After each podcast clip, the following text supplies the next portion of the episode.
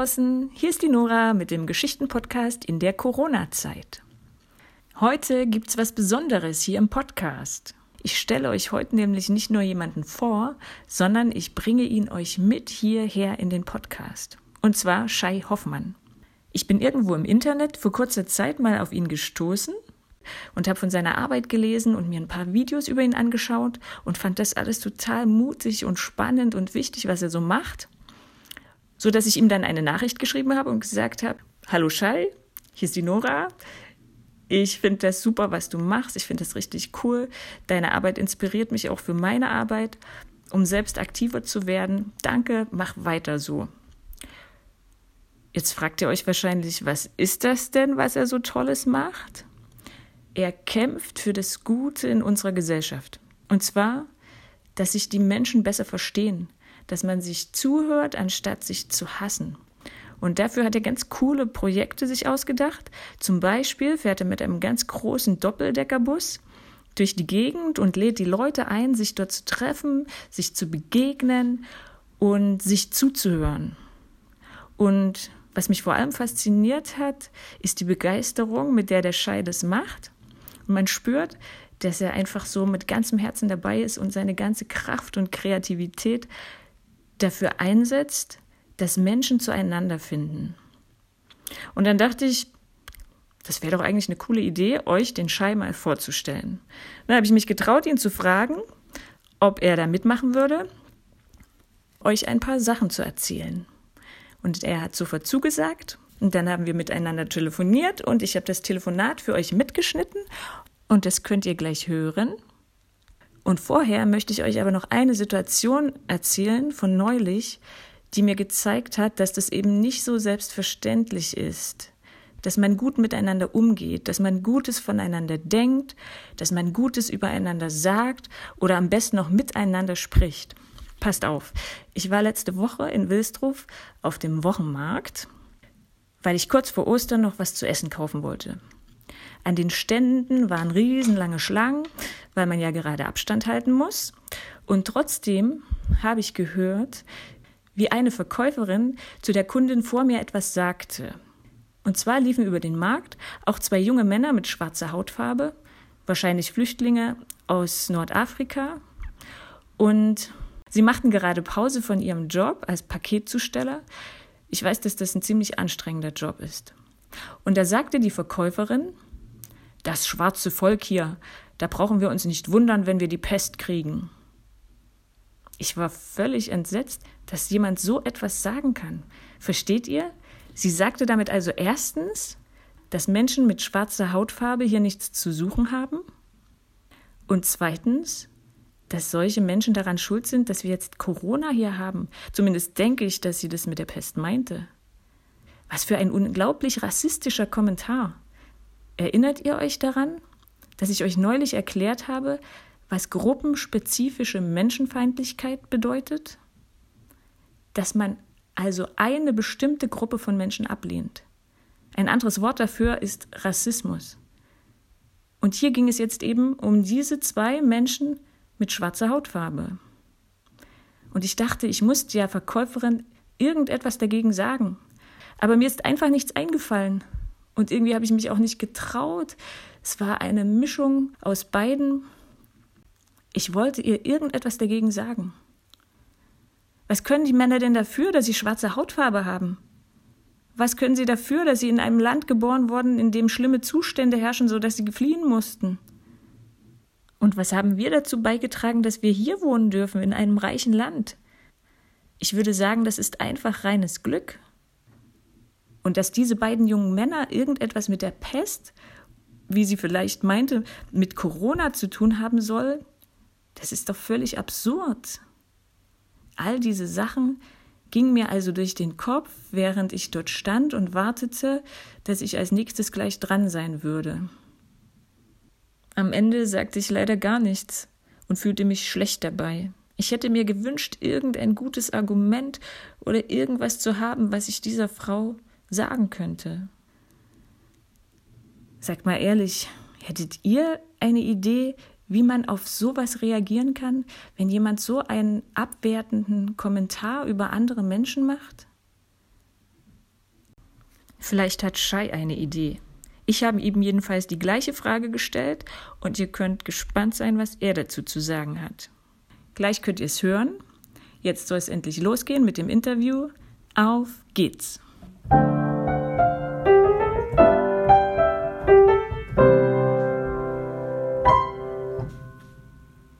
Hallo liebe Shai, erzähl uns doch mal, wer bist du, wo kommst du her und was macht dich besonders? Hallo liebe Nora, ich bin der Shai Hoffmann. Ich komme aus Berlin, wo heute die Sonne scheint. Und was tue ich? Ja, das frage ich mich auch ständig, aber ich bezeichne mich als Sozialunternehmer und Aktivist. Und das, was mich besonders macht, hui, das hat mich noch nie jemand gefragt, ehrlich gesagt. Ähm, vielleicht, dass ich das Leben genieße, wie es ist und wie es kommt, weil ich schon viel Aufs und Abs in meinem Leben erlebt habe und versuche immer das Positive zu sehen. Okay. Shai, du gehörst zu einer Gruppe von Menschen, von denen es nicht so viele in Deutschland gibt. Du bist Jude. Hast du deshalb schon mal Diskriminierung erlebt? Also, dass dich deswegen jemand nicht leiden kann oder dich irgendwie benachteiligt? Ja, tatsächlich habe ich das erlebt und zwar in meiner Oberschule damals. Äh, ich bin nicht auf eine jüdische Oberschule gegangen, sondern auf eine normale Oberschule in meinem Kiez, also in meinem ähm, Viertel, in dem ich gelebt habe, in Berlin-Schöneberg. Und dort wurde ich äh, auch des Öfteren mit antisemitischen ähm, ja, Sprüchen konfrontiert. Beispielsweise nannte mich ein Mitschüler immer Yahudi. Ähm, und äh, das hat mich äh, früher gestört. Allerdings wusste ich mich gar nicht so richtig dagegen zu wehren und habe das eher immer runtergeschluckt und mit mir selbst ausgemacht, bis ich irgendwann äh, gelernt habe, wie ich mein, meine Werkzeuge, die ich habe und die ich über das Leben hinweg gelernt habe, einsetzen kann, um äh, für Antisemitismus zu sensibilisieren und oder gegen Antisemitismus zu sensibilisieren. Ja, genau. Was man in solchen Momenten sagt, da stelle ich dir dann später auch noch mal eine Frage. Das ist auch so meine Frage. Ne? Mhm. Als junger Mensch habe ich gehört, habe ich gesehen im Internet, warst du richtig berühmt. Kannst du uns kurz davon was erzählen? Ja, das war meine jugendliche, meine, meine jugendliche Leichtigkeit und Leichtsinnigkeit. Ich war nie gut in der Schule und äh, wollte eigentlich immer auf der Bühne stehen und singen und, äh, und, und Schauspielern, einfach im Mittelpunkt stehen. Ähm, und als ich dann fertig war mit der 10. Klasse, also mit dem MSA, haben mich meine Eltern mehr oder weniger gezwungen, eine Ausbildung zu machen, damit ich was Vernünftiges lerne. Und diese Ausbildung war ein Hotelfachmann. Und diese Hotelfachmann-Ausbildung habe ich wirklich auch mit, also Zähneknirschen irgendwie beendet. Und danach war der Weg frei, um sozusagen meinen Träumen und Wünschen äh, hinterher zu laufen. Und das war tatsächlich der Gesang. Und dann habe ich mich beworben ähm, für eine Castingshow auf Sat1 damals. Und dann wurde ich genommen in die Live-Show, bin dort aufgetreten. Und das war ein Sprungbrett in Vorabendserien. Dann habe ich bei GZSZ gespielt, bei Verbotene Liebe, Verliebt in Berlin und bei ein paar anderen Serien. Und das war eine schöne Zeit, die ich nicht missen will. Aber ich bin eigentlich ganz froh, dass ich heute das machen darf, was ich mache. Und wie kam es dazu, dass du das jetzt machst, was du machst? Ich glaube, das war ähm, ein bunter Mix aus Menschen, denen ich begegnet bin im Laufe der Jahre, die mir aufgezeigt haben, hey Schrei, guck mal, du bist zwar Jude, du hast zwar kein Abitur, aber du kannst mit all den Privilegien, die du hier hast in Deutschland, äh, dennoch ähm, vieles erreichen. Und äh, du kannst zum Beispiel studieren. Und das war der Grund, warum ich dann angefangen habe, ohne Abitur zu studieren. Und äh, habe dann BWL studiert, bin ins Ausland gegangen, was eine unfassbar wertvolle Erfahrung war ähm, bin wiedergekommen und habe dann irgendwie gemerkt, ja, das, was ich bis dato gemacht habe, hat mich nicht erfüllt. Ich will irgendwas tun, ähm, was eine größere, eine größere Auswirkung auf meine Mitmenschen und auf die Gesellschaft hat. Und das war eigentlich der Grund oder der, der, der Stein, der ins Rollen gekommen ist für das, was ich heute so tue. Ja, sag mal noch mal, was genau jetzt der Kern ist von dem, was du machst. Was ist dein Anliegen? Was ist dein Traum? Was willst du erreichen? Also mein, mein, mein größter Traum ist, dass es, dass es keinen Hass mehr weder im Internet noch zwischen uns Menschen gibt. Also kein Hass, der, ähm, der dazu führt, uns zu spalten in links oder rechts, der äh, nicht dazu führt, dass wir, ähm, dass wir einander wehtun, ja, äh, also auch physisch wehtun meine Vision ist es, dass wir eine friedvolle Gesellschaft sind und äh, dass jeder ähm, sich bewusst ist, in welchem Land man lebt. Und es gibt viele Menschen, und das ist mir natürlich bewusst, es gibt viele Menschen, die haben es sehr, sehr, sehr, sehr, sehr schwer. Ähm, die ähm, kommen aus sozial schwächeren Haushalten, in denen jetzt nicht so viel ähm, Wert vielleicht auf Bildung gelegt wurde. Das, äh, aus, aber aus diesem, aus diesem Haushalt komme ich eben auch. Ne? Und ähm, ich habe gemerkt, wie wichtig es ist, äh, Begegnungen entstehen zu lassen, weil ich glaube, durch diese Begegnungen, wenn man Menschen trifft auf seinem Weg, die einem etwas anderes aufzeigen, kann man sein eigenes Potenzial noch viel, viel mehr entfalten. Und ähm, das will ich versuchen, irgendwie mit meinen ganzen Projekten zu tun. Also meine Projekte sind Begegnungsprojekte. Ich fahre beispielsweise mit großen Bussen, also mit alten Oldtimer-Bussen fahre ich durch Deutschland, stelle mich auf Marktplätze und stelle Stühle und, und Tische vor den Bus und lade Menschen, die vorbeikommen. Und das sind alle Menschen, groß, jung, dick, dünn, alles, ja, lade ich auf einen Kaffee ein und will mit ihnen sprechen. Ich will sie fragen oder ich frage sie, ähm, was sie bewegt, wie sie unsere Gesellschaft in 10, 15 Jahren sehen, was sie ganz persönlich dazu beitragen können, um diese Gesellschaft besser zu machen oder, oder ihren Kiez schon allein oder ihre Umgebung zu einem besseren Ort. Und ähm, das sind sehr, sehr interessante Gespräche, die dabei herauskommen. Und das ist eigentlich das, was mich bewegt und was ich, was ich tue. Und äh, ähm, daraus sind viele weitere Projekte entstanden, an denen ich gerade arbeite. Erzähl uns doch mal eine beeindruckende Begegnung, die du hattest bei, bei so einem Projekt oder mit so einem Bus. Wir waren im Demokratiebus durch Bayern zur Landtagswahl in Bayern 2018, also kurz vor der Landtagswahl. Und äh, wir waren in Rinteln, das ist ein ganz kleiner Ort irgendwo in Nordbayern. Und in Rinteln habe ich einen Geflüchteten aus dem Irak getroffen, der zu unserem Bus gekommen ist und der sowas von für dieses Demokratiebusprojekt brannte, dass mir das so ein bisschen ungeheuer war. Und ich habe mich gefragt, warum ist der so, warum, warum findet der das so gut? Und so im Laufe der Zeit habe ich herausgefunden in einem Gespräch, er sprach noch nicht so richtig gut Deutsch, ähm, habe ich im Laufe des Gesprächs herausgefunden, wie sehr ihm Demokratie, das er nicht hatte in seinem Heimatland, wie sehr ihm das am Herzen liegt, weswegen er zu diesem Busprojekt gekommen ist und äh, uns geholfen hat, total ehrenamtlich. Er hat seine Freunde dann noch mitgebracht und dann war das Bewegende eigentlich, dass sein, seine Freunde, ähm, also sein, sein Freund, den er sozusagen gepflegt hat, der ist an ALS erkrankt. ALS ist eine äh, nicht zu heilende Nervenkrankheit, die oftmals tödlich verläuft oder eigentlich im Regelfall tödlich verläuft. Diese Freunde hat er getroffen und äh, die hat er angefangen lieb zu haben und und er darf ja nicht arbeiten, er hat keine Arbeitserlaubnis und er hat dann angefangen, seinen Freund zu pflegen und äh, seiner Freundin, das ist ein Ehepaar sozusagen, und der, der Frau des äh, Erkrankten unter die Arme zu greifen. Und äh, das fand ich doch sehr, sehr erstaunlich. Und das Aller, Allertollste war, dass wir dann äh, zwei Tage später, wir sind ja weitergefahren und dann standen wir in Nürnberg und auf einmal steht genau dieser Mensch in Nürnberg vor diesem Bus. Und ich dachte mir, hey, was machst du denn hier?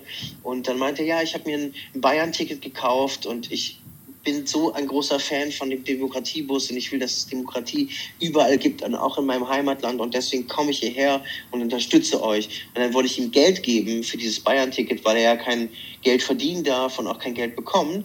Und das hat er vehement abgelehnt und wollte einfach partout kein Geld von mir nehmen. Und das hat mich sehr, sehr berührt und mir gezeigt, dass nicht alle Flüchtlinge schlecht sind und dass es ganz, ganz viele Flüchtlinge gibt, die, ähm, ja, die, die uns hier unterstützen wollen, die hier leben wollen, die auch das Privileg haben wollen, einfach hier in Deutschland ein, ein neues und sicheres Leben führen zu können. Mhm. Danke. Kannst du den Kindern noch mal einmal kurz erklären, was bedeutet Demokratie? Das ist so ein abstraktes Wort. Was bedeutet das für uns? Wie können wir das leben? Was ist das? Ja, Demokratie, äh, das ist ein abstraktes Wort, aber es ist, glaube ich, äh, nach dem Zweiten Weltkrieg die größte Errungenschaft, die wir äh, in Deutschland haben können. Und Demokratie bedeutet Teilhabe, Demokratie auf ganz kleinstem Niveau bedeutet, dass ihr in eurer Klasse ähm, einen Klassensprecher oder eine Klassensprecherin wählen dürft. Ihr dürft, jeder von euch hat eine Stimme für eine Person, ähm, der ihr vertrauen wollt oder könnt.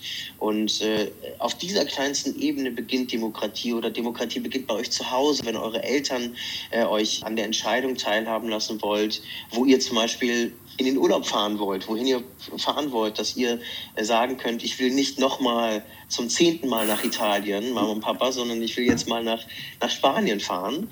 Ähm, das ist Demokratie auf ganz kleinstem Niveau. Und auf größtem Niveau bedeutet Demokratie viel, viel Diskussion und Streit.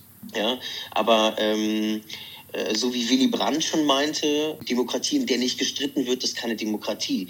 Das bedeutet, man versucht alle Positionen, alle Meinungen, es gibt Meinungsäußerungen, es gibt ein Versammlungsrecht, es gibt ganz, ganz viele Menschenrechte, die unter diesem Demokratiedeckmantel ähm, sich versammeln. All diese ganzen wertvollen, sehr, sehr wertvollen und sehr hart erkämpften Werte ähm, die müssen wir beschützen und die kann jeder von euch beschützen, indem ihr euch bewusst macht, dass die Demokratie einfach äh, die beste Staatsform ist, die wir nach dem Zweiten Weltkrieg und nach diesem ganz schrecklichen Genozid an ganz, ganz vieler meiner Vorfahren ähm, haben können hier in Deutschland. Jetzt will ich noch mal kurz die Situation auf dem Markt letzte Woche erzählen und dich fragen, wie hättest du reagiert? Ja, da hat eine Frau, mhm. die Verkäuferin, hat der Kundin vor mir über zwei dunkelhäutige Menschen gesagt, dieses schwarze Volk hier, wir brauchen uns nicht wundern, wenn wir die Pest bekommen. Was sagt man dazu? Ich dachte, ich muss eigentlich darauf reagieren und ich habe überlegt und mir ist nichts eingefallen und ich fühlte mich schlecht, weil ich dachte, man kann es nicht so stehen lassen. Mhm. Ja, das, das ist natürlich eine furchtbare Aussage, furchtbar diskriminierend und rassistisch.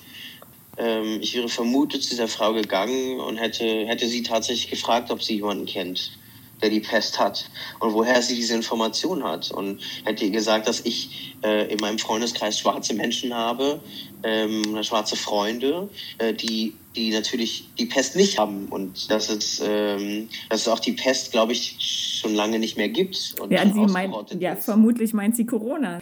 Ach so, ja. Dann würde ich ihr wahrscheinlich sagen, ja, schauen Sie doch mal, klingeln Sie doch mal bei Ihrer Nachbarin oder bei Ihrem Nachbarn. Denn Corona geht uns alle an. Corona, ähm, Corona macht nicht den Unterschied schwarz, gelb, rot, grün, weiß. Wir sehen ja gerade, was auf der Welt los ist. Ähm, äh, in West oder hier in Europa wütet ja gerade äh, das Virus viel mehr als in Indien oder in Afrika beispielsweise ich hätte wahrscheinlich Fragen gestellt, genauso wie ich es auf der Tour im Bus mache. Ähm, ich glaube, ganz, ganz viel über Fragen äh, Menschen zum Nachdenken bringen über das, was sie selbst gesagt haben, hilft ganz oft. Mhm. Letzte Frage. Gibt es noch was, was du den Kindern mitgeben willst?